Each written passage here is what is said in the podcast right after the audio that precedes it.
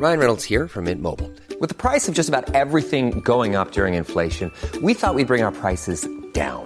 So to help us, we brought in a reverse auctioneer, which is apparently a thing. Mint Mobile unlimited premium wireless. Ready to get 30, 30, bit to get 30, bit to get 20, 20, 20, bit to get 20, 20, bit to get 15, 15, 15, 15 just 15 bucks a month. So, Give it a try at mintmobile.com slash switch.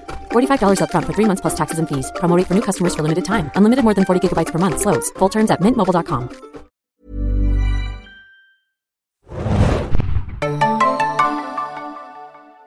Hallo und herzlich willkommen zum Film Junkies Podcast.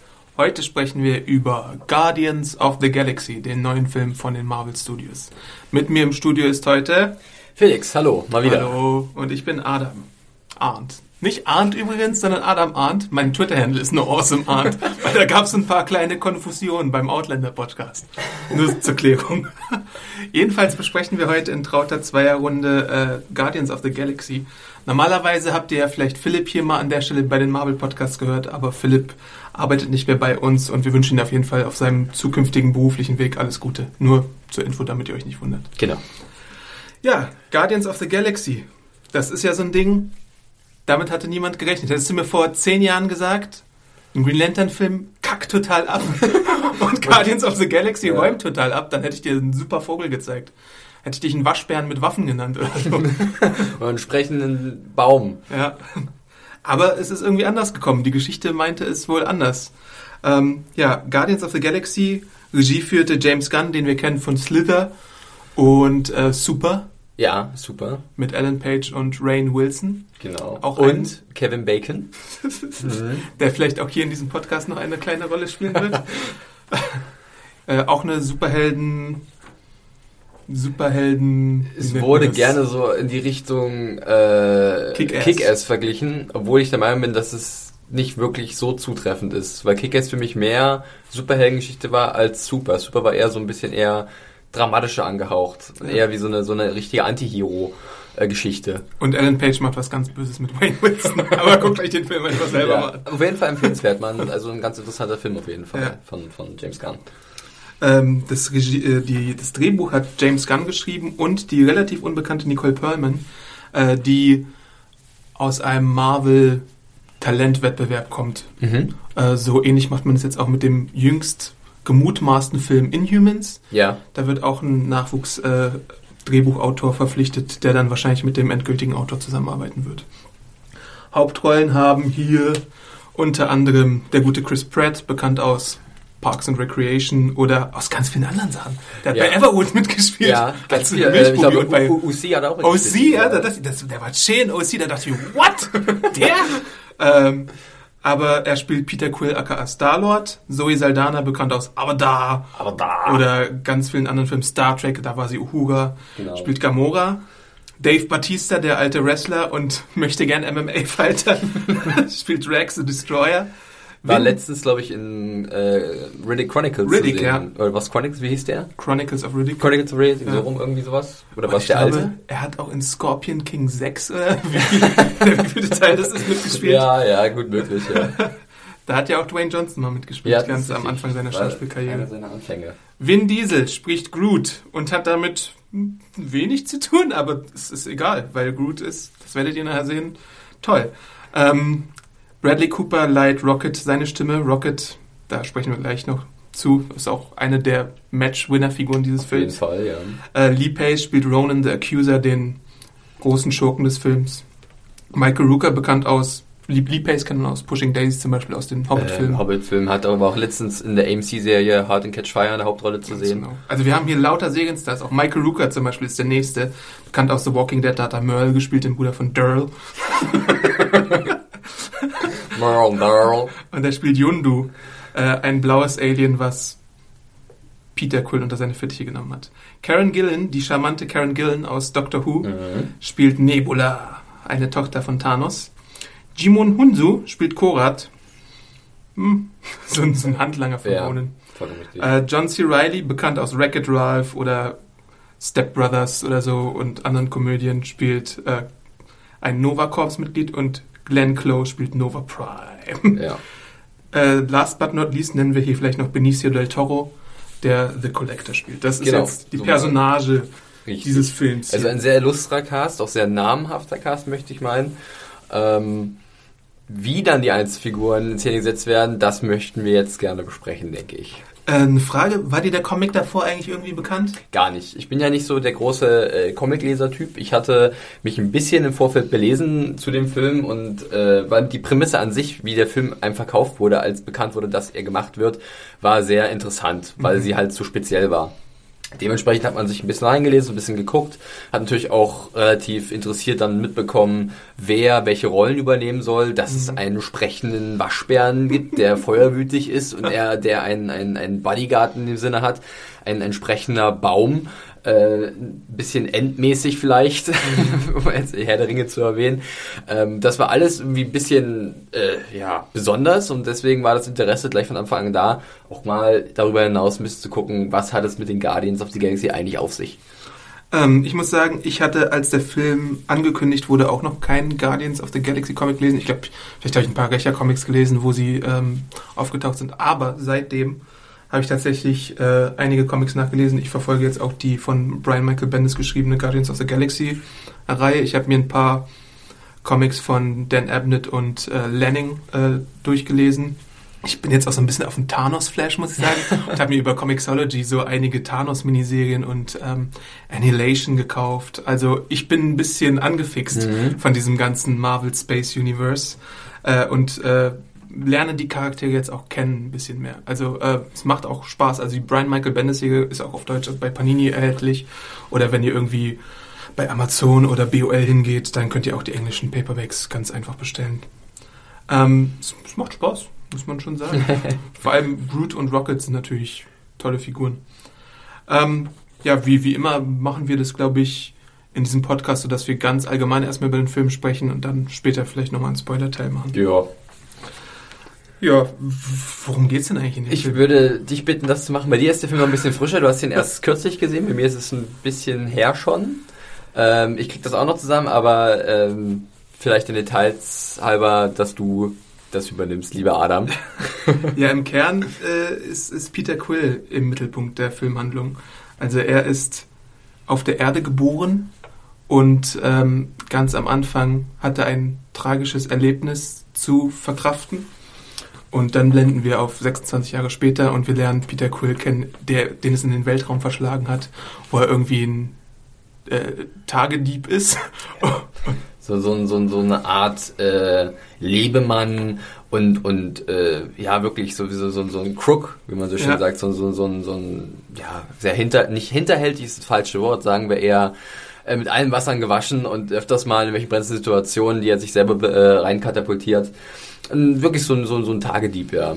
wenn er irgendwo eine Gelegenheit sieht, wo irgendwas shiny ist oder Mhm. irgendwie wertvoll erscheint, dann versucht er es vielleicht in seine Tasche zu stecken, unauffällig und davon zu kommen. Aber bei seiner jüngsten, bei seiner jüngsten Diebestour wird er dann quasi von äh, unserem lieben oder bösen Charakter Korath äh, äh, quasi mit Waffengewalt festgenommen, der ihn nicht kennt, obwohl er denkt, ey, ich bin doch Star-Lord. ja.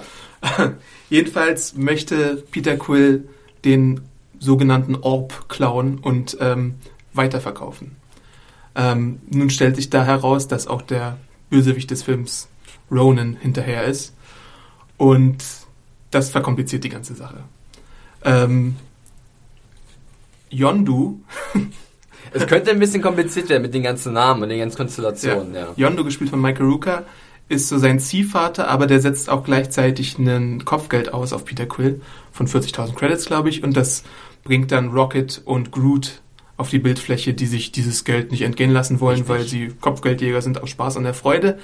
Und auch Gamora möchte Peter Quill festnageln und den Orb. sozusagen den Auftrag bekommt von ihrem äh, Boss, Ronan, ähm, sich darum zu kümmern, dass dieser Orb denn in seine äh, Hände kommt und dementsprechend soll sie sich doch bitte um Peter Quill bzw. Star-Lord kümmern. Star-Lord. Ob es jetzt eine gute Idee ist, Ronan den Orb zu geben oder nicht, ist dann eine zentrale Frage des Films und äh, über mehrere Umwege und Ecken und Kanten kommen diese, kommen die Guardians dann in ein, Gef- also die noch nicht Guardians in ein Gefängnis, wo sie sich dann zusammenrotten müssen und vielleicht ein Team werden oder Mhm. nicht, denn der Orb ist gefährlicher als man denkt. Mehr sollte man vielleicht erstmal im spoilerfreien Teil dazu nicht sagen. Genau. Ähm, ja, wie hat dir denn das insgesamt so gefallen? Ähm, ich, diese Frage kommt mir so bekannt vor. Die wird mittlerweile ständig gestellt, wenn ich hier bin. Ähm, ich muss sagen, äh, ich war sehr positiv angetan insgesamt. Ähm, ich glaube schon, das mal ein bisschen vorwegzunehmen, dass Guardians of the Galaxy mit einer der unterhaltsamsten Filme des Jahres ist. Ähm, auch aufgrund äh, seiner, seiner vielen Farben und, und, und, und also es ist einfach ein wahnsinnig bunter und, und, und äh, schwungvoller Film, der sowohl sehr viele amüsante Momente anbietet, gute Action-Set-Pieces, aber halt auch teilweise mal ein bisschen kleinere, ernstere Töne anschlägt, die auch ein bisschen ans Herz gehen und es baut auf jeden Fall auch auf diese starke Figuren auf, die er halt hat. Ja, das sind nicht nur ein oder zwei, sondern es sind gleich mehrere. Also von diesen Guardians, die sich eventuell zusammenschließen, ähm, ist, glaube ich, wirklich für mich persönlich vier Fünftel der Leute, die wir da sehen, äh, wirklich sind das sehr tolle Figuren, ähm, die mir viel Spaß machen und die auch in ihrer Konstellation viel mitbringen und mich fantastisch unterhalten haben. Dieses vier Fünftel würde ich glatt über, unterschreiben, vielleicht dreieinhalb Fünftel, weil es gibt, es gibt so ein, zwei Figuren von den Guardians, die sind mir noch ein bisschen zu blass geblieben. Ähm, ich kann es auch direkt voraussagen, es ist für mich Drax und Gamora, die zu blass geblieben Ja, sind. gut, da Ga- Gamora war es bei mir gesetzt. Rex war am Ende Äh, bei mir auch, äh, ist die Gunst gestiegen. Ja, Drax noch eher als Gamora, aber Mhm. Gamora, äh, da, da fehlt irgendwie, mir fehlt so einfach die Frage, was kann Gamora zum Mhm. Beispiel, die ist für mich völlig unbeantwortet geblieben. Also ich weiß, dass Iron Man irgendwie einen tollen Luxusanzug hat, äh, der Waffensysteme hat und der sein, sein Herr schützt und so. Ich weiß, dass der halt ein grünes Wutmonster ist und so, ein- so, so ein Alien-Ding platt machen kann. Ich weiß, dass Captain America ein fantastischer Nahkämpfer ist und so, aber Gamora wird vielleicht zu sehr über die Figuren ihrer Hintergrundgeschichte definiert, als Mhm. über sich selbst. Und das ist ein bisschen schade in, in dem Fall. Ähm, für mich ist Groot noch viel mehr als Rocket die Figur des Films, weil ach, man möchte Groot einfach umarmen. Man möchte von ihm zerquetscht Man werden möchte, man, möchte sich so, man möchte sich so einen kleinen Groot äh, in seine Blumenvase stecken und hoffen, dass er auch wächst und irgendwie dein Bodyguard ist. Rocket ist, ist auch fantastisch ähm, als Figur einfach, weil es sowas in der Richtung schon lange nicht mehr gab, wenn es das überhaupt schon mal gab.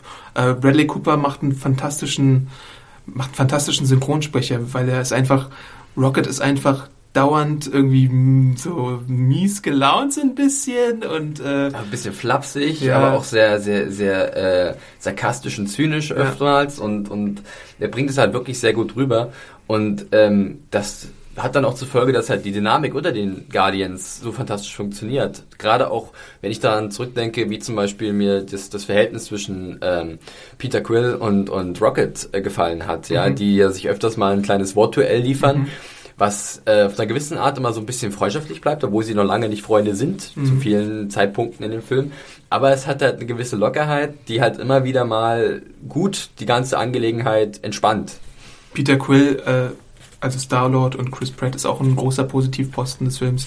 Er sorgt für irgendwie ganz viel des Humors und ist einfach wahnsinnig charismatisch. Also ich meine, äh, der wird es durch diesen Film noch viel zu viel Größerem bringen Ja, wahrscheinlich. das ist ja sowieso gerade, also der, der äh, Chris Pratt äh, lebt ja wahrscheinlich gerade die, die äh, Jennifer Lawrence Nation Ja. seiner, seiner, seiner, seiner Persönlichkeit. Also er ist gerade extrem im Kommen, hat ja auch vor einer Weile äh, die Hauptrolle in dem Jurassic Park Reboot, Mhm. Remake, wie auch immer man es bezeichnen will, ergattert und ist zurzeit heiß gehandelt. Und auch zu Recht, möchte ich sagen, weil er ist wirklich ein sehr sympathischer Leading Man, also ein richtiger Leading Man, der, der halt äh, hier natürlich äh, auch ein bisschen ab und zu in den Hintergrund drückt, weil halt auch die Nebenfiguren zu stark sind, aber er hat definitiv das von dir angesprochene Charisma, um halt einen Film zu tragen. Hm. Vielleicht sage ich auch noch mal kurz, wie es mir so grob gefallen hat. Also mir hat es auch auf jeden Fall gut gefallen. Ähm, um es vorwegzunehmen, ich würde nicht sagen, dass es so mein Top-Marvel-Film ist oder so. Ich sehe ihn eher so als guten ersten Teil, der noch ein bisschen ausbaufähig ist. Er ist halt nicht perfekt oder so, aber er macht, wie du schon sagst, wahnsinnig Spaß. Er ist bunt. Ich finde aber auch, er ist ein bisschen für den, für den Zuschauer, der gar nichts mit Marvel und Ja. so am Hut hat, ist ein bisschen überfordernd. Also selbst ich würde sagen, ich müsste ihn noch ein zweites Mal gucken, weil es gibt so viele Alien-Rassen, die genannt werden oder irgendwelche Nova, was ist das Nova Corps zum Beispiel? Das müsstest du vielleicht noch mal genauer erfahren oder so oder auskitzeln. Ähm, ähm, er ist actionreich, witzig. Also ich war von der Härte der Action teilweise ein bisschen überrascht, muss Mhm. ich sagen. Es gibt da so eine Groot-Szene zum Beispiel, die ist schon an der Grenze dieser PG-13-Beschränkung. Da war ich ein bisschen überrascht und auch, es, man ist ja nicht zimperlich unbedingt, was so, was so die Beseitigung der Alien-Gegner Ja. angeht. Ähm, es ist, es ist, hat mich wahnsinnig überrascht, wie gut es funktioniert, fünf Figuren und mehr als fünf Figuren, also fünf Figuren auf der Seite der Guten, zu etablieren, was, wo Avengers ja komplett was anderes hatte. Die hatten ja die Einzelfilme, wo sie die Figuren einführen konnten. Und hier gelingt es tatsächlich sehr War gut. gut teilweise, ja. Ja, hier gelingt es teilweise sehr gut, äh, das zu machen. Also ich meine, es ist ja auch bei, bei der Justice League zum Beispiel die Frage, kann man jetzt irgendwie fünf Figuren auf einmal einführen? Muss man jetzt Aquaman dazu holen oder Wonder Woman und Flash und sonst Mhm. irgendwas? Aber hier ist es tatsächlich sehr gut gelungen. Auch so über dieses, ähm, mir fällt jetzt nur das englische Wort ein, sorry an alle Englischhasser, Vielleicht. Banter. Ja. Also die, was die, die Figuren kacken sich halt die ganze Zeit an, so Ja. in, in der ersten Hälfte des Films. Und das macht auch wahnsinnig viel Spaß. So das hatten wir auch äh, bei der äh, Szene mit dem Stab, mit Loki Stab in Avengers. Da hatten wir auch so eine zehnminütige Szene oder so. Und sowas ist hier halt noch ein bisschen extremer drin. Ähm, die Frage, die ich mich frage, ist, kann man äh, James Gunns Handschrift erkennen oder nicht?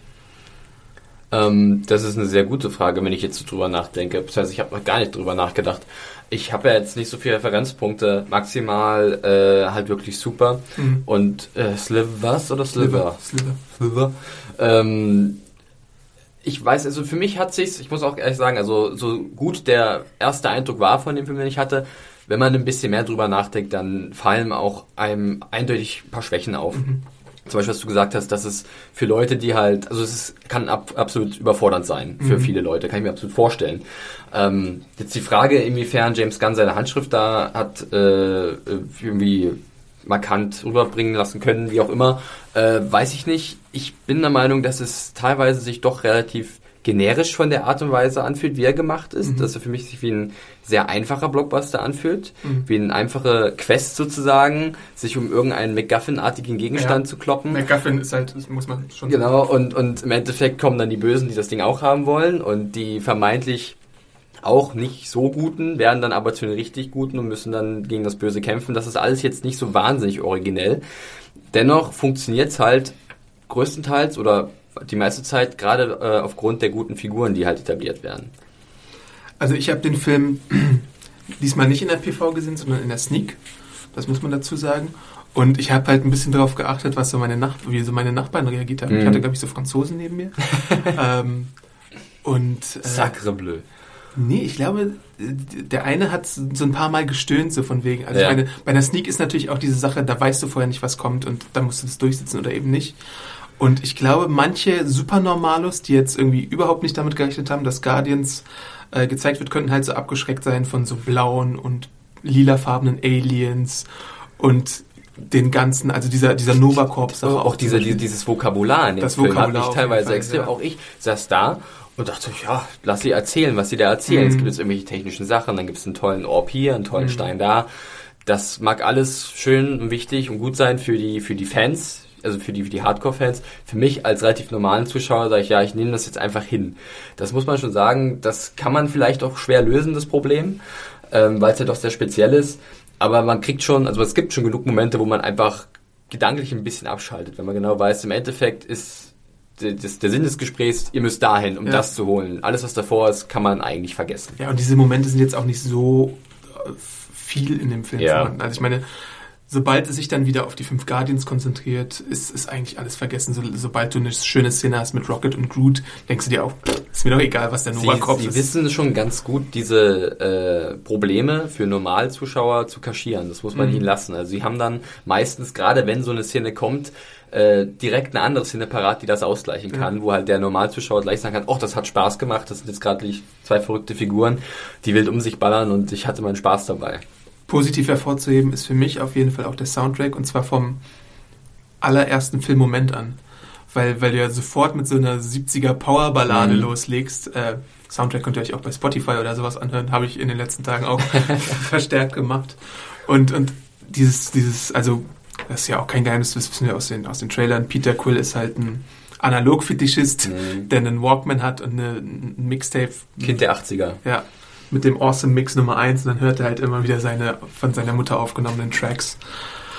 Und das ist einfach toll. Ja, ich muss auch sagen, ich fand äh, den Soundtrack auch sehr äh, gut, weil ich persönlich auch die Musik eigentlich ganz, äh, ganz gerne höre.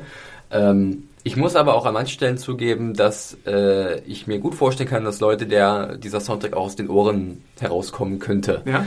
Ähm, war, ging zumindest mir, glaube ich, also dieser, dieses, kleines, dieses kleine Gefühl hatte ich. Mhm. Ich weiß nicht mehr wo genau, aber irgendwann dachte ich, Vielleicht dieses Uga Chaka, Uga Chaka, weil es im Trailer dass, beansprucht gewiss, dass man in einer gewisser Art und Weise vielleicht sogar übersättigt wird davon. Mhm. Ähm, das komplette Gefühl dieser Übersättigung hat sich bei mir zum Glück nicht eingestellt, ähm, aber ich konnte mir schon gut vorstellen, dass es Leute sagt, ja, jetzt ist aber langsam mal gut mit diesen äh, Pop- und Rockballaden aus den 80ern. Also alleine das, das äh, Sichern von diesen ganzen Balladen muss ja auch irgendwie Ja. ins Geld gegangen sein. Es gibt ja zum Beispiel auch äh, eine Michael Jackson bzw. Jackson 5 Nummer, die kann, die ist bestimmt ein bisschen teurer als ich das denke auch, ja. Ähm, ja. Was der Film natürlich auch macht, ist, dass er das Marvel-Universum, das filmische Marvel-Universum unglaublich weit öffnet.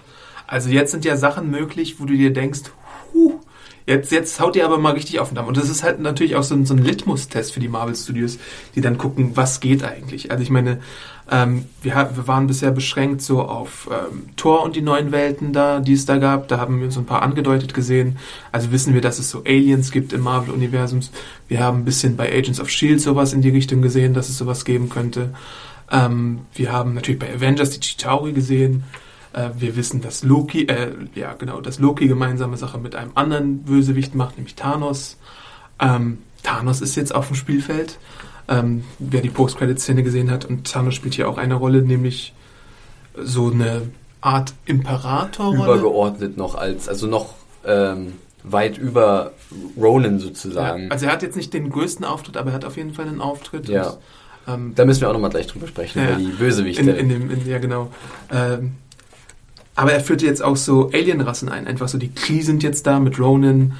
Ich, ich, müsste es jetzt wirklich nochmal sehen, weil die, die Aliens reden. Das ist für mich ein kleines Problem diesmal gewesen. Die Aliens in der englischen Sprachfassung haben dann noch so verstellte Stimmen. Hm. Und dann verstehst du manchmal tatsächlich ein bisschen So ein schwer, was sie bisschen akustisch sagen. mechanisch, Ja. ja, ich erinnere mich, ja. Deswegen weiß ich jetzt nicht, ob zum Beispiel eine Rasse wie die, die, die ist im Marvel-Universum sehr wichtig, die Skrulls, ob die eine Rolle spielen. Das sind so äh, Gestaltwandler, die hatten in Secret Invasion zum Beispiel eine große Rolle, sind, haben angefangen mal als die Gegner der Fantastischen Vier, aber das hält sie ja nicht ab, jetzt irgendwie im Marvel Cinematic Universe aufzutreten.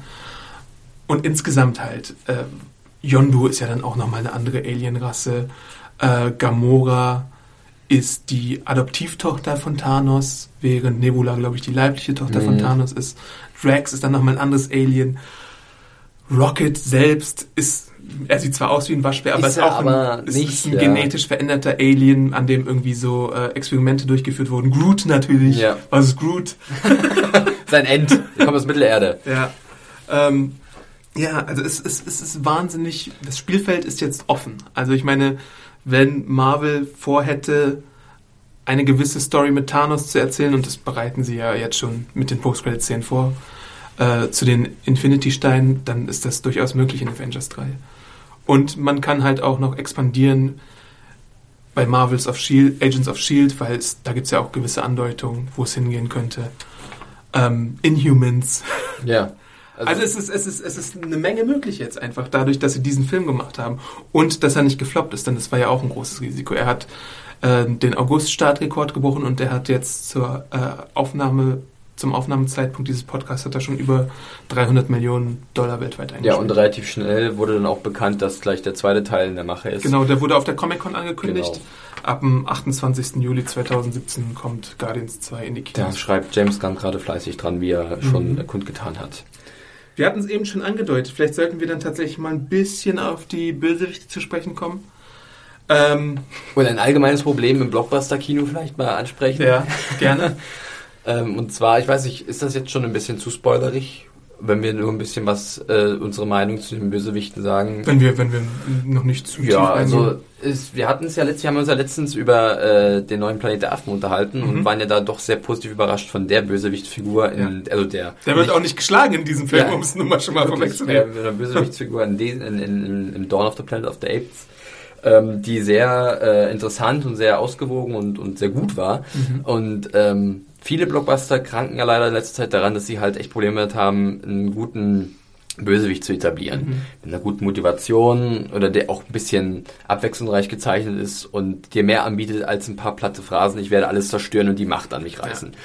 Das Problem wiederum hier in Guardians of the Galaxy ist, dass der Bösewicht, also der eine Bösewicht zumindest, der die größten Teil, äh, oder die größere Handlung einnimmt, neben Thanos, nämlich Ronan the Accuser, ähm, dass er halt eher wirklich so eine Art Bösewicht ist, die relativ blass bleiben.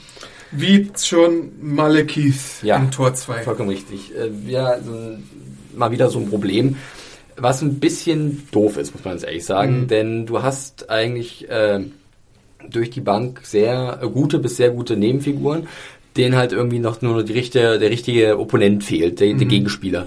Und äh, Ronan, der ja von Lee Pace, sagen wir mal, in Ordnung Ja. rüber, also er wird okay rübergebracht. Ja. Aber die Figur an sich gibt einfach zu wenig her, um wirklich interessant und spannend zu sein. Ich glaube mittlerweile, dass da ein bisschen Kalkül dahinter steckt. Hm? Ich habe mir das äh, auch überlegt und ich stimme dir zu in deiner Bewertung, was das angeht. Aber gleichzeitig denke ich mir auch, ist es schwer, in so einem Origin-Film einen passenden Bösewicht zu machen. Also ich finde, es ist bei Spider-Man 1 gut gelungen, wenn man mal absieht von der Power Ranger-Maske von Willem Dafoe. Aber da hattest du auch nur eine, eine Heldenfigur einzuführen. Ja. Bei Iron Man ähm, hattest du aber schon eine ähnliche Problematik, finde ich, wie hier. Also ich meine, Jeff Bridges ist ein guter Schauspieler, ähm, aber als Bösewicht, als er dann in diesen Mech-Suit Da steigt, gebe ich, gebe ich ist, dir auch ist, ist genau das gleiche. Problem. Ist, äh, zweiter Teil Iron Man auch fand ich auch nicht so gut für meinen Geschmack zumindest mit Mhm. mit der Mickey Rogue Figur. Du musst halt, glaube ich, ähm, dir mehr Zeit nehmen für die Helden, denn für den Schurken in so einer Original Story. Also so kommt es mir jetzt zumindest vor. Ich überlege gerade, bei DC Batman Begins, da hattest du, da waren die Schurken, bei DC ist das Problem nämlich genau andersrum. Da sind die Schurken interessanter als der Held. Das stimmt allerdings. Die Vogelscheuche und Russell Al Ghul sind in Batman Begins interessanter. Batman äh, The Dark Knight, da sind die Schurken auch interessanter. die interessant. ganze Das Filmreihe ist- über ist ja sind die Schurken interessanter als der Held. sehr interessanter Punkt. Auch Ja. bei Superman übrigens, Man of Steel. Ja. DC hat genau das umgekehrte Problem. Ja, stimmt. Also es ist, äh, hast recht, ja. Zod ist viel interessanter Ja. als Superman. Bei Green Lantern vielleicht nicht, aber bei Green Lantern stimmt sowieso Lantern, Green. Lantern stimmt sowohl der Superheld als auch der Bösewicht nicht. Aber dafür hast du halt äh, hier fünf oder viereinhalb oder dreieinhalb äh, recht interessante Guardians und dann hast du auch noch so eine Figur wie Yondu, die Mhm. auch noch so eine Scenes, äh, Scene-Stealer-Szene hat. Sag es mal dreimal hintereinander. Scene-Szene. Stuff. Scene. Ah, jetzt fühle ich mich wie Jimmy von South Park. Scene-Stealer-Szene. So. Hat. Ah, da sprechen wir im Spoiler-Teil vielleicht Ja. noch mal ein bisschen drüber.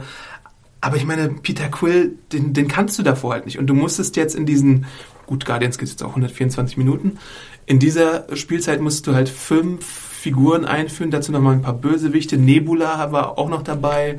Du musstest so ein bisschen die Familiendynamik dieser Space Opera auch noch einführen mit Thanos irgendwie als, als Puppenspieler im Hintergrund. Da muss irgendwas auf der Strecke bleiben und es war in dem Fall natürlich ganz klar Ronan, der Ja. irgendwie so ein Buahaha-Bösewicht Ich kann, genau, genau. äh, ich, ich kann das absolut nachvollziehen, was du da sagst und ähm, ich gebe dir da auch recht. Dennoch, glaube ich, ist es auch des Kinozuschauers gutes, äh, guten Rechts zu sagen, ähm, dass er dann enttäuscht ist von der Figur, Ja, klar, von diesem, klar. von diesem äh, Gegenspieler, der kein echter Gegenspieler ist. Natürlich, man hat sich viel aufgebürdet durch die ganzen Figuren und äh, man macht viel richtig. Doch wenn halt die Bedrohung nur bedingt Mhm. greifbar ist und, und wirklich auch den Eindruck vermittelt, dass unsere Helden in Gefahr sind. Das hatte ich teilweise dann am Ende nicht, weil ich dachte, es war dann doch ein bisschen konsequenzlos, weil ich dachte, ja, am Endeffekt sind doch irgendwie, vielleicht hätte doch mehr passieren können, um uns noch emotional mehr abzuholen. Da versucht aber der Film auch, wir müssen wirklich gleich mal in den Spoiler-Teil wechseln. An einer Stelle versucht der Film natürlich auch, äh, Ronan als fast unüberwindbare Gefahr darzustellen. Und ich meine, das macht er ganz gut eigentlich, muss man schon sagen. Also es gibt dann einen Kampf, das kann man glaube ich sagen. Ja. Drax gegen Ronan und das macht, das macht der Film da an der Stelle ganz gut. Ähm, ja, Schurken sind halt nicht so die Superstärke dieses Films, das muss man schon sagen. Also über Thanos reden wir gleich auch noch. Äh, Ja, vielleicht genau. noch ein Wort zu Nebula. Hm. Wie hat die dir gefallen? Ja, also es, es es ist, glaube ich, so ein ähnliches Gamora-Problem irgendwie. Also ich kann der Figur, ich finde die jetzt auch nicht so besonders, muss ich ganz ehrlich zugeben. Also bis auf das Design, was ein bisschen ausgefallen ist, ähm, das so ein bisschen Cyborg äh, zusammengeschustert aussieht, keine Ahnung, mhm. ähm, fand ich das jetzt auch nicht irgendwie besonders oder dass es, dass es mir in, krass in, in Erinnerung geblieben ist. Äh, sie kann halt auch ein bisschen Assassinen-Kampftechniken und so und ähm, guckt mal böse in die Kamera und, und ist halt äh, First Henchman auf, auf äh, hier von, ja. von Ronan. Aber ähm, richtig warm bin ich mit der Figur jetzt auch nicht unbedingt geworden. Sie darf halt, wie man auch auf Englisch sagt, die Scenery tun. Ja. Also ein bisschen übertreiben, was so ihren Sprachduktus angeht mhm. und so ein bisschen dramatischer reden und ja. sowas. Ähm, was ich aber dazu sagen muss an der Figur ist, dass ich es interessant finde, dass eine weibliche Gegenspielerin auf jeden Fall da ist, weil wir das bisher auch eher selten hatten in den Marvel-Filmen. Also ich müsste jetzt überlegen, um eine andere weibliche Schurkenfigur äh, aufzutreiben, aber das ist eine sehr uh, gute Frage. Es gibt kein Abomination war es beim Hulk, Red Skull und Armin Sola bei Captain America. Ja. Ähm, Avengers Loki, es gäbe die Enchantress bei Thor, aber die ist bisher noch nicht aufgetaucht. Iron Man, da gab es immer nur Männer, die äh, Widerstand geleistet haben. Und hier, weil du halt Gamora hattest, musstest du auch so ein bisschen mal eine weibliche Figur dazu holen. Und ich finde auch so, so eine Art wieder so eine Art äh, Spiegelbild vielleicht auch ein bisschen zu Gamora, weil ja beide so, so eine Art fast gleichen Ursprung haben mhm. und äh, beide auch um die Gunst ihres ihres Vaters bzw. Ziehvaters buhlen ja. ähm, und dadurch so gleich in so eine Art Geschwisterkonflikt geraten, wer die bessere ist oder äh, wem mehr zu vertrauen ist. Und ich meine, äh, Nebula ist auch ein bisschen komplizierter, weil ihre Loyalität nicht immer ganz klar ist. Mhm. Also sie ist ein bisschen mh, hm, aus dem DC-Universe fällt mir da jetzt so der Vergleich ein, Harley Quinn so ein bisschen mhm. psychotischer vielleicht. Also Harley Quinn ist ja zum Beispiel in Joker verliebt, ja. den größten Psychopathen überhaupt. Und, äh, Nebula ist halt so ein geht so ein bisschen in die Richtung. Also ich meine, Potenzial ist da schon vorhanden. Ich weiß nicht, ob es hier in dem Film schon voll ausgenutzt wurde. Ja, das ist es halt. Ich äh, sehe halt wirklich, dass viele Figuren, so, so unterschiedlich die auch sind, werden hier eingeführt und äh, ich sehe in jeder ein gewisses Potenzial und ich habe ein gewisses Interesse daran. Aber sie werden dann doch aufgrund auch der Länge, weil wenn du jeder Figur genug Zeit gibst, sich zu entwickeln, dann bist du was ich bei vier Stunden Laufzeit oder so. Und so werden hier viele Figuren eingeführt, aber auch viele von denen werden halt nicht wirklich, kriegen kein richtiges Profil und verschwinden dann wieder nach einem kurzen Auftritt und kommen mhm. vielleicht irgendwann wieder in der Aussicht. Das ist halt wirklich so, wie du gesagt hast, sie öffnen sich vielleicht mit dem Film viele Türen, äh, auch in dieses Universum. Mhm. Aber natürlich bleiben dabei auch viele Figuren auf der Strecke, weil die Zeit nicht da ist, jedem den richtigen, den richtigen Charakter zu geben. Gleichzeitig ist das natürlich auch wieder Kalkül. Ja, es weil ist man, Kalkül. Weil man bei Marvel, bei den Marvel Studios ein Franchise antesten möchte und man hat, denke ich mal, auch so, so ein paar Pläne in der Hinterhand, wie man das Guardians-Universum noch ein bisschen ausweiten könnte und wir wissen ja nun, dass 2017 mhm. die Fortsetzung kommt, also äh, wird, wird da bestimmt auch noch so einiges passieren. Vielleicht noch, bevor wir zum Spoiler-Teil jetzt wirklich übergehen, ja. noch so ein, so ein, paar kurze allgemeine Worte zu, wie haben dir so diese Weltraumschlachten und diese Schiffsszenen gefallen? Ähm, ähm, muss ich sagen, eigentlich sehr gut. Also ich hatte da auch teilweise so ein paar kleine Gänsehautmomente. Ähm, es gab ja gleich nachdem der Film rauskam, so äh, die Richtung äh, Diskussion, inwiefern vielleicht auch Parallelen zu äh, einer der bekanntesten Space Operas aller Zeiten gezogen werden könnte, und zwar der Star Wars Saga. genau, Stargate. Ryan Reynolds here from Mint Mobile. With the price of just about everything going up during inflation, we thought we'd bring our prices down. So to help us, we brought in a reverse auctioneer, which is apparently a thing. Mint Mobile unlimited premium wireless. Ready to get 30, 30, bit to get 30, bit to get 20, 20, 20, bit to get 20, 20, bit to get 15, 15, 15, 15 just 15 bucks a month. So, Give it a try at mintmobile.com/switch. slash $45 up front for 3 months plus taxes and fees. Promo rate for new customers for limited time. Unlimited more than 40 gigabytes per month slows. Full terms at mintmobile.com. Ähm, nein, das Star Wars Saga und ähm, da möchte ich jetzt nicht zu weit gehen zu sagen, dass man das direkt vergleichen kann, um mhm. Gottes Willen. Aber diese Art von, von, von Weltraumschlacht, die in dem Fall, in dem Film keine richtige Weltraumschlacht ist, mhm. aber dieses, dieses Ausmaß ungefähr nimmt, ähm, was auch bei, bei Star Wars äh, zu sehen war, das wird schon ganz gut bedient. Also ich hatte da schon so ein, so ein kleines Gefühl, oh ja, das habe ich lange nicht mehr gesehen im Kino. Und beziehungsweise, wenn ich es gesehen habe, dann hat es mich nicht so gepackt wie hier. Mhm. Also mir hat das schon durchaus gut gefallen. Mhm. Ich bin ja ein bisschen beeindruckt von der von dem Ausmaß, den diese Weltraumschlacht teilweise hatte. Also diese großen Schiffe zum Beispiel, wie groß die eigentlich mhm. sind. Also es gibt natürlich äh, das Milano Spaceship von äh, Star-Lord und dann gibt es zum Beispiel Yondu-Schiff, was irgendwie, weiß ich nicht, 100, 200 Mal so Ja, groß ist. wirklich. Und dann gibt es auch nochmal Ronans Schiff, was, was auch ungefähr auf dieser Größe ist. Und das ist schon, schon beeindruckend, was, was man da äh, hingezaubert hat. Und auch so diese, diese, diese eine, ich weiß nicht, ich will es jetzt nicht Dogfight nennen, weil es kein Dogfight ist, Mhm. aber dieser, dieser Hauptkampf zwischen zwei Fraktionen sah schon opulent aus, muss man sagen. Ja. Und die Animation ist auch gut. Ich habe jetzt an der Animation in dem Fall hier gar nichts auszuwenden. Normalerweise bin ich so dieser CGI-Penner, der sagt, ach, das CGI war jetzt nicht so geil. Ja. Ach, das hätte jetzt besser sein können. Aber hier hatte ich jetzt wenig auszusetzen, bis, bis eigentlich fast gar nichts. Rocket sah meistens gut aus, die Schiffe sahen gut aus. Ich meine, sie ist, der Film läuft ja auch in 3D an. Man Ich habe ihn nicht in 3D Du hast ihn nicht in 3D gesehen, Nee. Also unsere äh, Vorführung war in 3D und dann hast du des Öfteren, das sieht man vielleicht, auch, wenn man ihn nicht 3D sieht, diese Momente, wo halt mal Es gibt so einen Star-Lord-Moment, wo ich mir, wo ich weiß, ja, das war total für 3D gedreht. Also, dass, dass dir diverse Dinger ins Gesicht fliegen, was Ja. ein bisschen, ja, okay ist, man nimmt's hin. Ähm, ich möchte jetzt auch nicht wirklich behaupten, dass 3D Pflicht ist bei dem Film. Du hast ihn ja in 2D gesehen und ich denke, er wird da auch es sehr gibt, gut es gibt, glaube ich, drei Szenen, wo du siehst, also drei Szenen, die mir jetzt Augen, augenscheinlich aufgefallen sind, wo du siehst, ja, da wäre wahrscheinlich ein 3D-Effekt gewesen, aber sonst kannst du ihn Ja. total in Ich meine, 2D die, die äh, Kulissen, so sehr oder so viele von denen auch am Computer entstanden sind, ähm, Obwohl ähm, das auch täuscht in dem Fall, glaube ich. Ja. Es gibt so ein, so ein Feature online, wo ähm, Chris Pratt die Milano zeigt. Mhm. Und da denkst du dir ja zum Beispiel, dass diese Anzeigen äh, computergemacht Ja. sind, aber die sind nicht computergemacht. Ja. Das sind echte Anzeigen. Okay, ähm, gut, das, das, das ist gut. Ähm, woran ich jetzt aber, Aber dachte, natürlich zum diese Weltraumschlacht, ja, das Rocket oder auch zum. Beispiel diese Welten, in denen sie sich bewegen, die Figuren. Ja. Ähm, die sind zwar alle computergeneriert, aber ähm, haben doch einen gewissen Charme, weil sie halt so andersartig sind. Mhm. Und äh, wenn man sowas in der letzten Zeit halt wenig gesehen hat. Ja, also ich denke mal, man kann heraushören, dass wir beide den Film ganz gut finden auf jeden Fall. Ja. Wir sind uns, glaube ich, auch beide einig, dass es vielleicht nicht der allerbeste Marvel-Film ist. Da gibt es immer noch so gewisse Iron Man-Filme oder Captain America 2 oder Avengers, die vielleicht noch ein bisschen darüber liegen.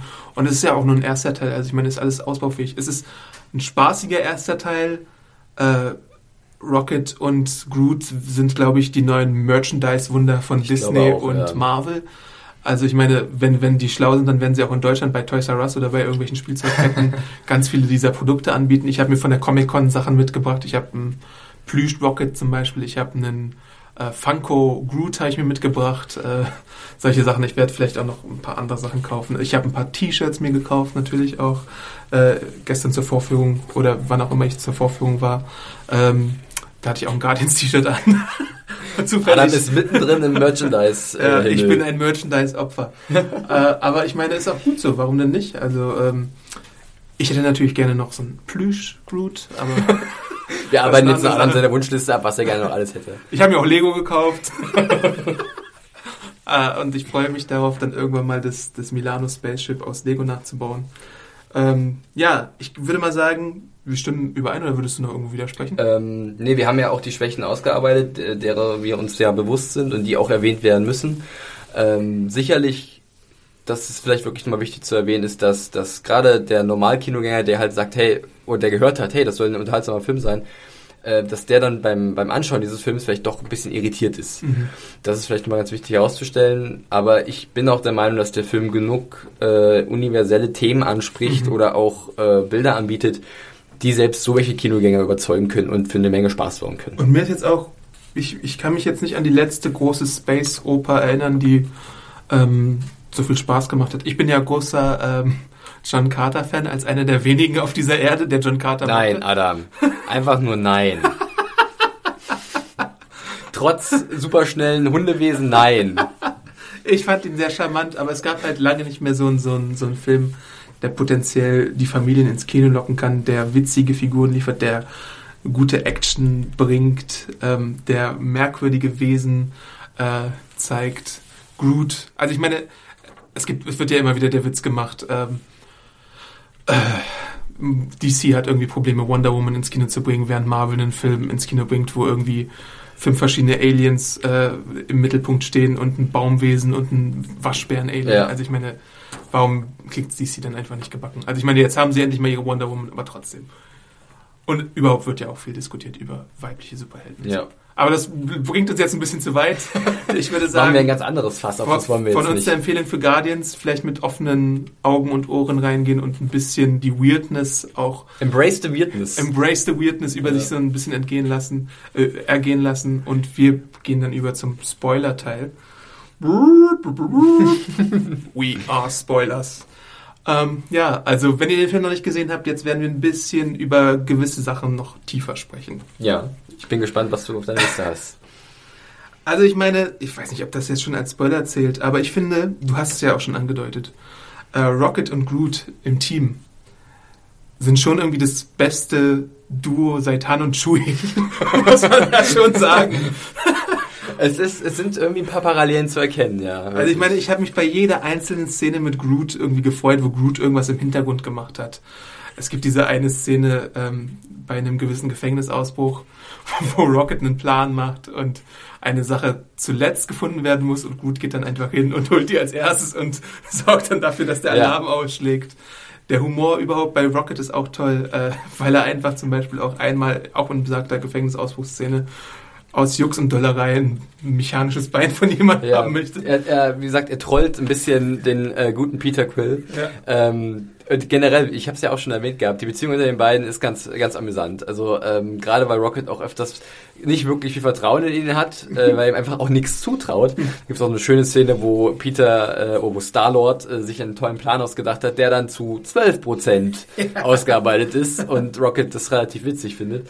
Ähm, ja, also das auf jeden Fall. Da muss ich, muss ich dir auch wieder recht geben. Also gerade die, die, die Kombination zwischen Groot und Rocket ist fantastisch, obwohl er auch wirklich die Kommunikation ja eigentlich größtenteils, also es geht ja nur von Rocket aus und Groot kommt halt ab und zu mal mit seinem leicht variierten I am Groot. Ähm, aber ansonsten funktioniert es halt trotzdem ganz fantastisch. Also Groot sagt halt immer I am Groot. Und ich weiß nicht, ob es, also es wird im Film mh, angedeutet, aber im Comic ist es klarer. Ähm, Rocket versteht halt auch die Nuancen des I am Groot. Also ich meine, immer wenn, wenn, wenn, wenn Groot I am Groot sagt, dann sagt er nicht nur I am Groot, sondern er kommuniziert halt auch tatsächlich irgendwie komplexe Gedanken oder so. Aber die kann nur Rocket interpretieren. Und dann merkst du es halt im späteren Verlauf des Films, dass da noch mehr dahinter steckt. Ich finde es aber immer wieder süß, was die für eine Bromance haben, die beiden.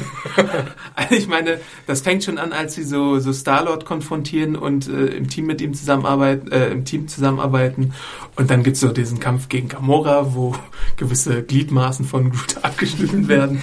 Oder auch einfach später in so einer äh, Szene im weiteren Verlauf des Films ähm, gibt's eine Explosion und das erste, was Groot macht, ist sich Rocket nehmen, unterm Arm zu, sich ihn unterm Arm zu nehmen und dann wegzulaufen. Und das ist einfach so süß, wie er immer zuerst an Rocket denkt und dann, dann abhaut. Ja.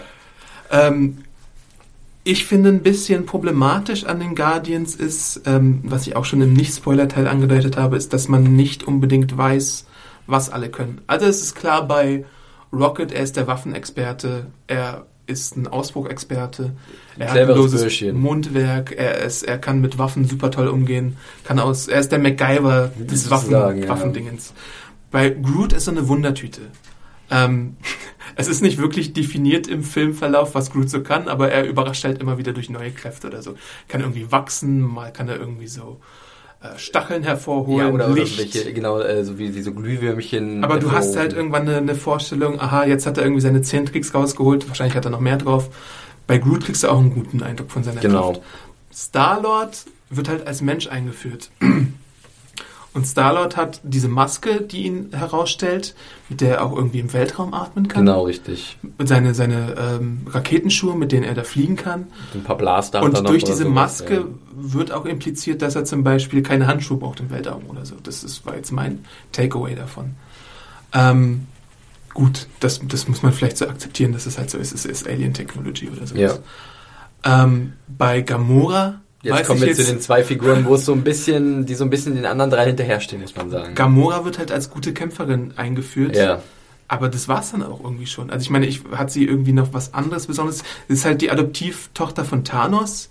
Sie hat einen Hass gegen Thanos. Sie arbeitet gegen gegen äh, Ronan auch. Sie hat auch äh, eine Art Motivation, die fast identisch mit der von Drax ist. Ja.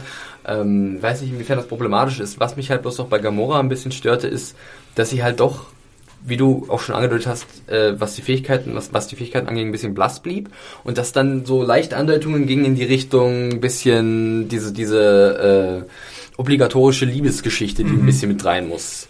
Ähm, Das wurde ja jetzt aber auch umgangen wieder. Ja. Also ich meine, es wurde angedeutet. Ich finde, es Ich gibt sogar eine Liebesgeschichte zwischen zwei. Also ich meine, es gibt die offensichtliche Peter Quill-Geschichte, aber ich finde auch, dass es eine unterschwellige Drax, Drax-Liebesgeschichte gibt. Dass es so ein bisschen Love-Hate Ja, irgendwie okay. ist. Dass die vielleicht noch irgendwie anbandeln könnten oder sonst irgendwas. aufgrund des gleichen Schicksals, was beide vielleicht hatten. Ne? Ja. Weil sie beide, das kann man jetzt auch sagen, äh, Gamora hat ihre leiblichen Eltern verloren, äh, wurden von Thanos umgebracht. Dasselbe hat ungefähr so Mhm. äh, Drax erfahren, der hat nämlich seine Frau und sein Kind Mhm. äh, verloren, die auch von Thanos oder was, Ronan? Einer von beiden, der kämpft ja, Erstmal, erstmal Ronan und dann im, Genau. im, Endeffekt auch Thanos, Richtig. weil er der Auftraggeber äh, ist. die, die, die auch umgebracht wurden und das halt sozusagen die Drax-Motivation ist, ne? gegen Ronan bzw. Thanos vorzugehen. Und Drax ist halt auch ein bisschen undefiniert. Also ich meine, er, er, er hat den Spitznamen The Destroyer Mhm. und da denkst du dir, boah, das ist jetzt der super stärkste Kerl äh, jenseits des Hulks. Und dann hat er halt seine zwei Messer, aber ähm, was ich auch im Nicht-Spoiler-Teil schon angedeutet habe, dann kommt halt dieser Kampf mit Ronan und der wischt mit dem total den Boden. Hm. Wirklich. Also ähm, dann, dann, dann hast du halt keinerlei Vorstellung, was, was kann denn Drax jetzt? Richtig, äh, das ist mir auch aufgefallen. Ähm, erstaunlicherweise schaffen sie es dann wieder, das relativ gut zu kaschieren. Die Frage, was den Charakter noch auszeichnet, indem sie ihn ähm, mit dem fortschreitenden Film immer mehr kleine Szenen geben, die halt ein bisschen den Charakter auch äh, auflockern. Er ist halt auch sympathisch, er hat diese Sache, Genau. er kann mit Metaphern nicht umgehen, weil sein Volk irgendwie Richtig. Metaphern nicht kennt. Also zum Er nimmt Beispiel halt vieles einfach wörtlich und hat Ja. halt nicht den Sinn für irgendwelche sarkastischen Bemerkungen. over your head oder sowas, das sowas versteht er halt einfach nicht. Ähm, das ist, das er ist halt, die, die Sprüche, die er reißt, sind halt auch witzig. Aber es fehlt halt wirklich mir so ein bisschen so als alter Comic-Fan so, so eine kleine Definition, Mhm. was, was kann der, so eine, so eine Szene, wo, wo gezeigt wird, aha, das kann der jetzt. Bei, bei Hunger Games gibt es zum Beispiel so Montagen, diese, diese Trainingsmontagen. Dann siehst du, Katniss kann gut mit Pfeil und Bogen schießen. Der hier kann sich gut tarnen. Sowas. Es ist vielleicht auch nicht die subtilste Art und Weise, um einen Charakter einzuführen, aber man kriegt auf jeden Fall als Zuschauer erstmal eine gewisse Vorstellung, was man von der Figur erwarten kann. Bei Groot hat es gut funktioniert, dass du halt diese Überraschung hast, ähm, weil halt die Figur halt persönlich nicht irgendwie dir sagt, was mit ihr passiert ist, weil sie halt nicht sprechen kann. Sie kann halt nur die drei Worte sagen. Ähm, und, und bei Drax ist es so, der schwadroniert halt ein bisschen darüber, was für, was für eine Rache er noch äh, zu erfüllen hat, dass er halt noch Ronan umbringen muss und Thanos umbringen muss. Aber irgendwie fehlt so ein bisschen noch was Greifbares zu ihm. Ja. Was die, äh, das, das andere Ding ist halt, dass die Figuren natürlich so alle allesamt als Gauner eingeführt werden oder als Schurken und dann quasi so den die Wendung machen zum, zum Guten, weil sie merken, aha, der, der Orb richtet doch mehr Schaden an, als dass er Gutes macht und der muss vielleicht in die richtigen Hände kommen und nicht unbedingt zum Collector oder nicht zu Ronan oder sonst irgendwem. Und dann gibt's halt diese Filmwendung, dann hast du die Zweiteilung des Teams und dann gibt's diese und diese Seitenmission und das und das. Ähm, der Orb, wir sind ja im Spoiler-Teil, Mhm. entpuppt sich jetzt wieder als einer der Infinity Stones. Im Comic heißen die Infinity Gems und das sind so äh, verschiedenfarbige Steine, die jeder eine einzelne Bedeutung haben, zum Beispiel Zeit oder Macht oder sonst irgendwas. Wir hatten jetzt schon äh, das Äther bei, bei ähm, Tor 2 zum Beispiel, die rote Farbe, die konnte irgendwie ganz schlimme Sachen mit dem Universum Loki, machen. Loki Stab. Loki Stab hatten wir, wir hatten. Ich bin mir da immer nicht sicher, weil ich es irgendwie verwechsle. Vielleicht Ja. habe ich auch eine Schwäche. Ist Loki Stab der gleiche wie der Cosmic Cube aus Captain America? Ich glaube ja, ich habe da mal sowas gelesen. Okay. Ich bin mir jetzt auch, ich möchte jetzt auch nichts Falsches sagen, aber ich Aber dieser, dieser Stein, den wir hier gelesen. eingeführt haben und über den der Collector dann sogar eine kleine Space PowerPoint-Präsentation genau, hält, wo vielleicht wieder manch Zuschauer einfach abschaltet und sagt, ja, Stein, wichtig, ist, macht, ist der lila, okay, auf ja. jeden Fall. Ähm, ja, und das ist das MacGuffin, das haben wir ja schon gesagt, um, um das es hier sich so dreht. Und irgendwann wird sich dann halt, glaube ich, mal herausstellen, ach, Thanos, der hätte doch gerne mal alle davon, um irgendwas zu machen. Aber Ja. das sieht man dann Man wahrscheinlich. könnte jetzt an der Stelle auf äh, das äh, sehr äh, amüsante Video zur Comic-Con verweisen, wo sich der Cast von Avengers 2 die Ehre gegeben hat und am Ende Josh Brolin äh, noch einen kleinen äh, Besuch des Panel abgestattet hat und an seiner Faust nichts anderes war als der Infinity Gauntlet. Ja. Ähm, Und der vereint halt alle diese Steine. genau. und gibt dem äh, Halter grenzenlose Macht, um die Realität nach seinem Gutdünken neu zu formen. Ja, sprechen wir vielleicht doch mal über Thanos. Ja, also wie gesagt, ich habe ja nicht so diesen krassen Comic-Hintergrund. ähm, ich kann aber auch bloß sagen, dass jetzt so die Figur an sich, ich glaube, das ist wieder so dieses klassische Beispiel, der normale Zuschauer wird sagen, ja, das ist irgend so ein krasser Dude, der sitzt auf dem äh, Thron mitten im Weltraum, dreht sich mal fies um, hat eine tiefe Stimme und hat eine goldene Rüstung an und das war's dann irgendwie. Ähm, ich muss auch sagen, dass mich, dass ich jetzt nicht wahnsinnig äh, begeistert war von der Figur oder über, überrascht oder weg, weg geflasht, ja, um nochmal einen al- alten Anglizismus aufzugreifen. Ähm, weil halt auch da wieder das Problem greift, was wir halt schon besprochen hatten mit den Bösewichten. Ähm, der wird halt natürlich für gerade für Fans, denke ich, sehr verlockend angeteased. Geteased. aber äh, für mich als ganz normalen Kinobesucher dachte ich so, ja, okay, das ist der Big Bad, der wahrscheinlich demnächst dann irgendwann nochmal einen großen Auftritt feiern wird. Das kann ich total nachvollziehen, was du sagst. Ich freue mich natürlich über den Thanos-Auftritt. Ich habe mich schon super gefreut, als er in Avengers aufgetaucht ist. Ähm, ich finde die Taktik interessant, die hier äh, genutzt wird, und ich bin nicht sicher, ob ich es für die beste Taktik halte. Man möchte natürlich sein Pulver noch nicht verschießen und Thanos irgendwie handeln lassen, deswegen ist er relativ passiv. Was man aber auch gleichzeitig macht, ist, dass man die ganze Zeit über Thanos spricht. Also man versucht ihm so eine Reputation aufzubauen. Es gibt so zum Beispiel den einen Satz, oh, er ist das mächtigste Wesen des Universums. Und dann denkst du dir halt auch, Leute, ihr steckt jetzt die Erwartungen ziemlich hoch. Wenn ihr ihn dann wirklich mal auftreten lässt in wahrscheinlich Avengers 3 als richtiger Bösewicht, dann müsst ihr auch wirklich abliefern. Ja. Und da sehe ich halt eine kleine Gefahr, dass sie dann nicht abliefern können. Weil stell dir mal vor, Joss Whedon ist zum Beispiel nicht mehr Regisseur bei Avengers 3, sondern, was weiß ich, irgendwie... McG. Oh Gott, mal die Teufel doch nicht an die Wand. Brad Ratner. Oh nein. Oh Gott. Das wäre also das Worst Case. Felix hat es schon aufgezeigt. Uwe Ball, Avengers 3. Ähm, ja. Das ist halt, es ist halt problematisch, wenn, wenn du so eine supermächtige Figur auch ein, du musst ja auch dann irgendwie Figuren haben, die ihm gewachsen sind. Es ist natürlich auch so im Comic, ähm, Thanos ist immer dann am interessantesten, wenn so eine relativ simple Figur wie Captain America sich ihm entgegenstellt.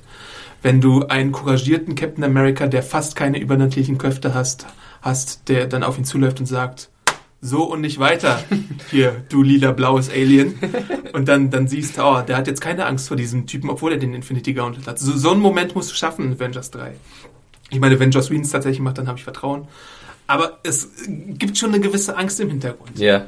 Ähm, es wird, es wird, wie gesagt, ganz viel über ihn geredet. Äh, er wird so als Figur dargestellt, die ganze Planeten äh, auslöschen kann, die das schon gemacht hat, die Figuren links und rechts tötet, die Leute tötet, die ähm, für andere Figuren wichtig sind. Also ich meine, mein, mein, mein äh, Gehirn rattert, wenn ich an die Möglichkeiten denke, wenn ich, wenn ich mir denke, hm, ihr habt jetzt hier zwei Teams schon eingeführt. Ihr habt die Guardians und ihr habt die Avengers. Und es gibt so Gerüchte. Avengers 3, Guardians und Avengers zusammen gegen Thanos. Dann, dann stellt sich mir mein, mein, mein Fanboy-Herz quasi, dann schlägt es bis zum Anschlag, weil ich sowas sehen möchte. Ich möchte sehen, wie Hulk und Drax und Thor und was weiß ich, Quicksilver und Scarlet Witch und überhaupt alle und Spider-Man, der dann wieder da ist, gegen Thanos kämpfen. Sowas möchte ich sehen. Aber bisher ähm, ist es halt eher so ein Wunschdenken. Man muss die Figuren noch mehr ausschmücken. Und hier ist es halt noch nicht so super gelungen. Also ich finde, was ich positiv hervorheben möchte an Thanos ist auf jeden Fall, ich war mir nicht so sicher, was so die, die Gestaltung von Thanos Mhm. angeht. Ähm, es sieht in Standbildern kacke aus, muss ich sagen. Wirklich teilweise. Also es gibt dieses Ja. eine Standbild, was überall verwendet wird von Thanos und das sieht nicht so gut aus. Im Film funktioniert es aber ganz gut. Man sieht ihn halt so auf seinem Rocket Chair quasi rum, rumsurfen. Und ich finde auch, was fantastisch passt, und das ist wieder mal gutes Casting von den Marvel zu dieses Josh Brolin einfach als seine Stimme, Stimme. ja. Die Stimme ist fantastisch. Ähm, mh, was, was danach mit Thanos passiert, Thanos Auftritt sind jetzt irgendwie so drei Minuten, Ja. zwei Minuten oder sonst irgendwas, ne? Und wir sprechen jetzt auch schon zehn Aber Minuten. ich muss sagen, selber, da, dass das ja auch nur drei Minuten sind, die er vielleicht zu sehen ist oder so, ähm, nimmt der Zuschauer doch wahr, dass er schon wichtiger ist als Ronan, worunter Ja. auch wiederum Ronan leidet, die Figur. Ja. Weil du nimmst sie dann nicht so doll ernst. Der versucht Mhm. zwar irgendwann ein bisschen abzukapseln von, von, von Thanos und sein Mhm. eigenes Ding zu machen, nach dem Motto, hey, warum soll ich dir diesen Stein abliefern? Ich nehme, nehme ihn einfach selbst und werde zum mächtigsten Wesen im ganzen Ja. Universum. Und ähm, da sagst du, ja, mach ruhig, aber du wirst eh aufgehalten. Ja, also das, das wirklich kann man ihn da nicht so richtig ernst nehmen. Ne? Das ist das so ein bisschen, wo wieder das Problem kommt, diese Ausgewogenheit der Figuren, wer kriegt wie viel Screentime, wer hat zu viel Bedeutung vielleicht in dem Film auch, ja. Und ich bin echt gespannt. Also ich meine, sie haben jetzt sie haben natürlich bis Avengers 3 rauskommt, es bestimmt noch bis 2019 oder sowas. Wie, was haben wir jetzt? 2015 kommt Avengers 2 raus. Alle drei Jahre ein Avengers-Film. 2018, 2019, Mhm. irgendwie sowas kommt dann Avengers 3 raus. Da haben sie natürlich noch Zeit und ganz viele Filme, um da was aufzubauen.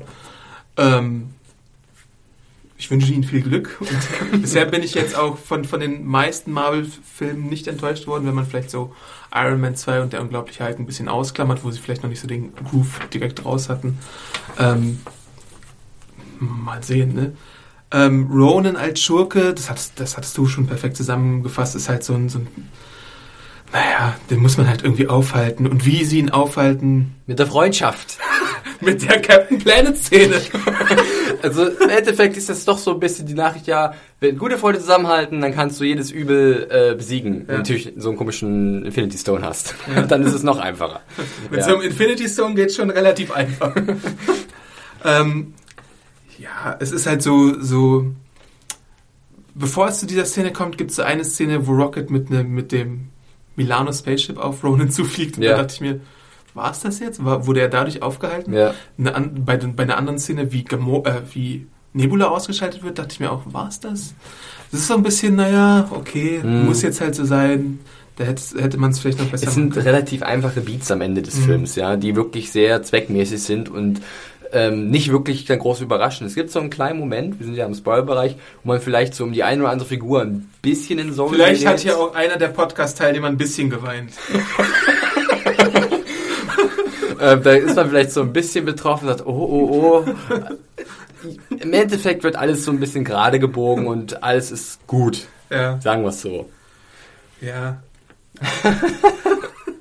Und ganz am Ende des Films, also vor dem Abspann, gibt es noch meine allerliebste Lieblingsszene, die mich ganz doll glücklich gemacht hat und die inzwischen auch ihren Weg ins Internet gefunden hat. Ähm, das ist einfach herzallerliebst, was, was da noch für ein Einfall äh, kam. Und sie hat Groot im Mittelpunkt, das kann Ja. man sagen. Das könnt ihr dann einfach. Ich meine, das ist dann so eine... So Wenn ihr den Film gesehen habt, dann wisst ihr auch. Genau, richtig. Also ich meine, äh, Groot es hat sich ja nach dem Film definitiv als eine der Lieblingsfiguren herausgestellt und da ist gerade noch diese kleine Szene, äh, die äh, war die im Credits-Bereich mit Nee, drin, davor, irgendwie davor. vor den Credits mit eingebaut war, ähm, doch nochmal ein schöner Tribut an diese, an diesen Baum. Ähm, worüber ich ja auch noch sprechen wollte, ist eine Lieblingsszene. Hast du eine Lieblingsszene eigentlich? Könntest du eine Lieblingsszene benennen? Ähm, ich muss sagen, also Außer jetzt- diese Groot-Szene. Ich, äh, ich glaube, also von den, von den witzigen Szenen, wenn ich jetzt mal was Amüsantes raussuchen sollte, ist es, glaube ich, diese Art Dance-Off, die Peter Quill äh, machen will mit, mit, mit Ronan war es ja, wenn ich mich Ja. recht entsinne, ähm, um einfach nur ein bisschen Zeit zu schinden. Generell ähm, sieht man ja immer wieder, dass dann Peter Quill äh, die, die, die Tugenden seiner 80er-Jahre-Kindheit aufgreift und dann äh, zum Beispiel auch den großartigen, die großartige Legende. Heldengeschichte, die Ja. Legende, um einen kleinen Jungen einer äh, amerikanischen Kleinstadt äh, erzählt, der mit dem der Begeisterung fürs Tanzen alle Leute äh, begeistert hat, wie auch immer. Und zwar Kevin Bacon in dem Klassiker Footloose. Ähm, das war wirklich eine der äh, mit amüsantesten Szenen. Wenn ich jetzt mal an Gänsehautmomente Momente zurückdenke, dann glaube ich, war äh, gerade auch dieser, dieser nicht im Weltraum, also es war ja nicht im Weltraum, es war ja sozusagen in der Atmosphäre von dem Planeten, ähm, diese, diese äh, Schlacht der unter den, unter den äh, Spaceships so relativ cool, muss ich sagen, hat mir gut gefallen. Und ähm, natürlich der, der äh, Gefängnisaufruhr, den ich ziemlich gut fand, weil er, da war einfach auf einmal aus dem Nichts absolutes Chaos, was auch daran lag, dass Groot einfach den Plan schon jetzt in die Tat umsetzt, als zu warten, bis es endlich soweit ist. Und da war auf einmal dann wirklich die Hölle los und ähm, äh, Rocket kam dann auch relativ schnell in, in, in Besitz einer Schusswaffe und dann war eigentlich kein Halt mehr. Das hat Spaß gemacht, es war actionreich, es gab ein paar coole Einzelsequenzen, du hast ein bisschen von den Charakteren gesehen, was sie drauf haben, vielleicht auch mit Drugs so ein paar Moves oder so, aber im Endeffekt war es doch äh, sehr unterhaltsam in dem Moment. Die Gefängnisszene hat mir auch gefallen, einfach dadurch, wo diese Machtdemonstration äh, gemacht wurde von Rocket und Groot und auch dann, wo gezeigt wurde, wie die Guardians dann schlafen in diesem Gefängnis zum Beispiel. ähm, was mir aber noch ausgesprochen gut gefallen hat und was Mhm. ich hier noch als extra Szene anwenden muss, ist, es wird so die ganze Zeit über den Film geteased, dass Yondu, die von Michael Rooker gespielte äh, Figur, so eine besondere Waffe hat. Und die, die kommt mehrmals fast zum Einsatz. Und als sie dann tatsächlich zum Einsatz kommt, da dachte ich mir so, holy shit. Scene Stealer Scene. Ja, viel, viel Scene. Ja, das war eine ausgezeichnete Szene, das stimmt, ja. Weil es so, so, äh, hat es halt mit einer Übermacht zu tun und zeigt dann halt wirklich mal, was er drauf hat. Sowas in der Art gibt es natürlich auch mit Groot ganz oft. Äh, da gibt es auch tolle Szenen, aber diese Mike Rooker-Szene sticht für mich nochmal hervor. Ja. Ja. Ähm, was man auch noch vielleicht erwähnen sollte, ist, man sollte vielleicht auch beim Collector, oder ich habe es versucht, es war ein bisschen schwer. Ja. Im, Im Versteck vom Collector sollte man einfach so auf Hintergründe achten. Wenn man das Comic gelesen hat, äh, dann fällt einem ein besonderer Gastauftritt auf. Und das ist Cosmo the Russian Space Dog. Über den habe ich mich jetzt auch schon ein bisschen gelesen. Der ist nämlich auch bei dem, bei dem Story Arc von Abbott und Lanning, ist sozusagen der sowas wie der Auftraggeber von, von den Guardians teilweise. Also es ist auch eine Figur, die eine Rolle spielt bei den Guardians normalerweise. Ich glaube, man sieht dann auch im Hintergrund beim Collector, ich glaube, einen dieser, waren es dunkle Elfen, war das die Bezeichnung? Mhm. Äh, aus Tor 2 in so einem Glaskasten. Also man kann dann. das nicht auch ein Chitauri? Man sieht auch, man sieht auch so eine Art Kokon, wo ein, ein Mhm. äh, ja, eine Figur aus dem äh, Marvelverse äh, eingesponnen zu sein scheint. Die hat immer im, im Kampf mit Thanos eine besondere Bewandtnis. Also es ist äh, gerade die Szenen beim Collector sind wieder relativ speziell, weil auch viel gejibbert wird. Also so, ja, Ja. das und das und jetzt kommt dieser tolle Stein und damit wird dieses Universum da, wie auch immer. Und im Endeffekt äh, kann man, ist das vielleicht auch ein bisschen überladen. Ähm, aber ich gerade, ich denke, dass es auch gerade so eine Art Fanservice in dem Moment auf jeden Fall ist, dass man, wenn man da mit offenen Augen hingeht und ein bisschen auf die Details achtet, dann auch viel da mitnehmen kann. Ähm, du warst ja in der PV, ich war in der Sneak. Ja. Äh, da wurde dir nicht die Post-Credit-Szene gezeigt. bei uns kam zuvor eine Dame rein und meinte, ja, äh, wir haben jetzt noch keine Post-Credit-Scene hier, die wird noch gar nicht gezeigt, erst wenn der Film normal startet. Also ich habe tatsächlich nur eine Post-Credit-Szene gesehen und die kommt ganz am Ende des Abspanns. Äh, also sollte man sitzen bleiben. Ich weiß nicht, ob ich es jetzt verraten soll, außer Quack. Warum bin ich so fröhlich? So fröhlich, fröhlich. Also wer, wer Interesse hat an Post-Credit-Szenen, sitzen bleiben. Und Ja. wahrscheinlich werde ich vielleicht einen kurzen Artikel dazu wieder bei Film Junkie schreiben. Mal schauen. Mal schauen. Ähm, ja, ich glaube, dann sind wir auch mit der Besprechung so gut wie durch. Ich denke auch, ich überlege gerade, ob wir noch irgendwas von Bedeutung vergessen haben. Ich finde es halt interessant, bei der Post-Credit-Szene einfach nur allgemein gesprochen, dass Guardians an sich dann total in sich geschlossen ist. Also du hast, bis auf diese, diese Thanos-Sache, hast du keinerlei andere Andeutung auf das bisher etablierte Marvel Cinematic Universe. Und das hat ja, also ich meine, Iron Man 3 hat es versucht, aber da gab es natürlich auch die Nachwehen von Avengers und so. Mhm. Thor hatte einen Cameo-Auftritt von einer anderen Figur zum Beispiel. Ähm, Captain America Ich meine, im hatte ersten, natürlich die ganze im ersten, Geschichte. im ersten Tor gab es auch ähm, eine Sequenz, wo man durch diesen, durch dieses diese Art Sicherheitsbereich von Odin mit der Kamera fährt, wo man die einzelnen Artefakte sieht, die es so Mhm. gibt. Ja, ne? ja, ja. Da, wenn man ganz klar hingesehen hat, da hat man da auch einzelne wichtige Gegenstände gesehen, die hier an und für sich schon ein bisschen geteasert Stimmt, werden. ja. Also ähm, es gibt da schon ein paar Parallelen, aber hier bei Guardians of the Galaxy äh, da gibt's auch diverse interessante Artikel im Netz zu finden, was es da für alles für, für, für Easter Eggs gibt und äh, was für kleine Referenzen. Ähm, die doch verschwinden die halt so ein bisschen bei der ersten Beobachtung. Man muss halt sich, glaube ich, das Ding wirklich zweimal angucken, um da direkt darauf zu achten. Vielleicht sogar auf Deutsch tatsächlich mal. Ja. Also ich meine, normalerweise sind wir so O-Ton-Verfechter, aber ich finde, wenn, wenn du jetzt gar nichts mit dem Guardians-Universum anfangen kannst, wäre vielleicht sogar eine deutsche Sprachfassung diesmal sogar ganz hilfreich. Also ich meine, wir haben jetzt den Luxus, wir sind in Berlin, wir können an den Potsdamer Platz fahren und dort so gut wie alle Filme im O-Ton sehen oder Ja. in irgendwelchen kleineren Programmkinos, so die kleineren Filme.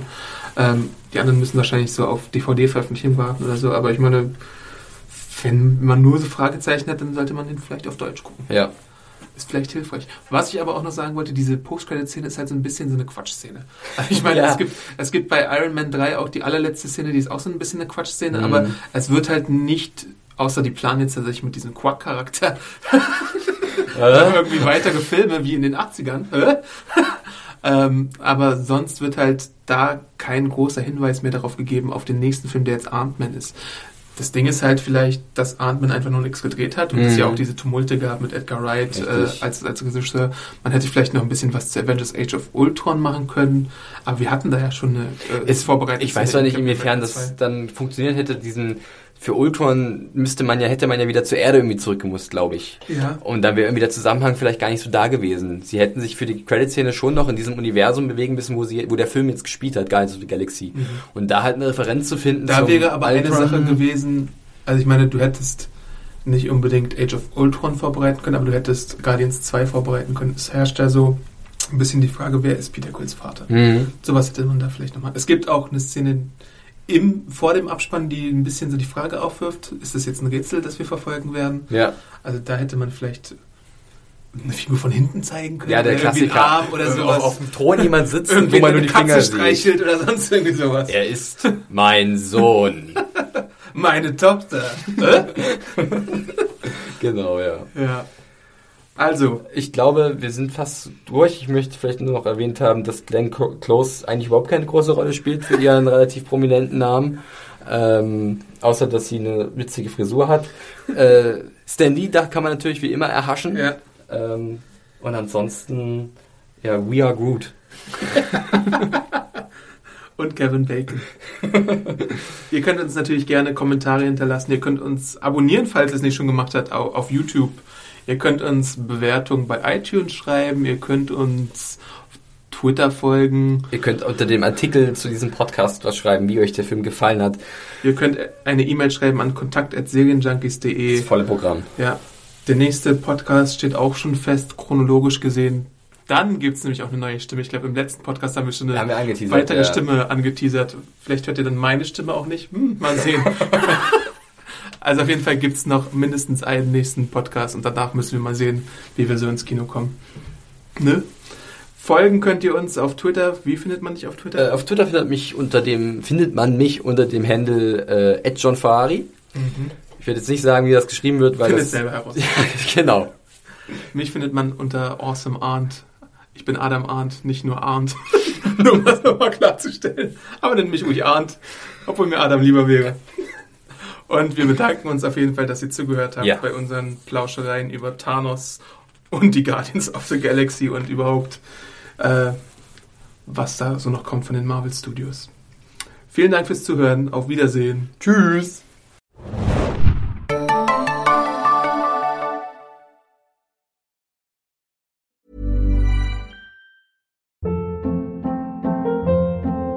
Hold up. What was that? Boring. No flavor. That was as bad as those leftovers you ate all week. Kiki Palmer here, and it's time to say hello to something fresh and guilt-free. Hello Fresh. Jazz up dinner with pecan-crusted chicken or garlic butter shrimp scampi. Now that's music to my mouth. Hello Fresh. Let's get this dinner party started. Discover all the delicious possibilities at hellofresh.com.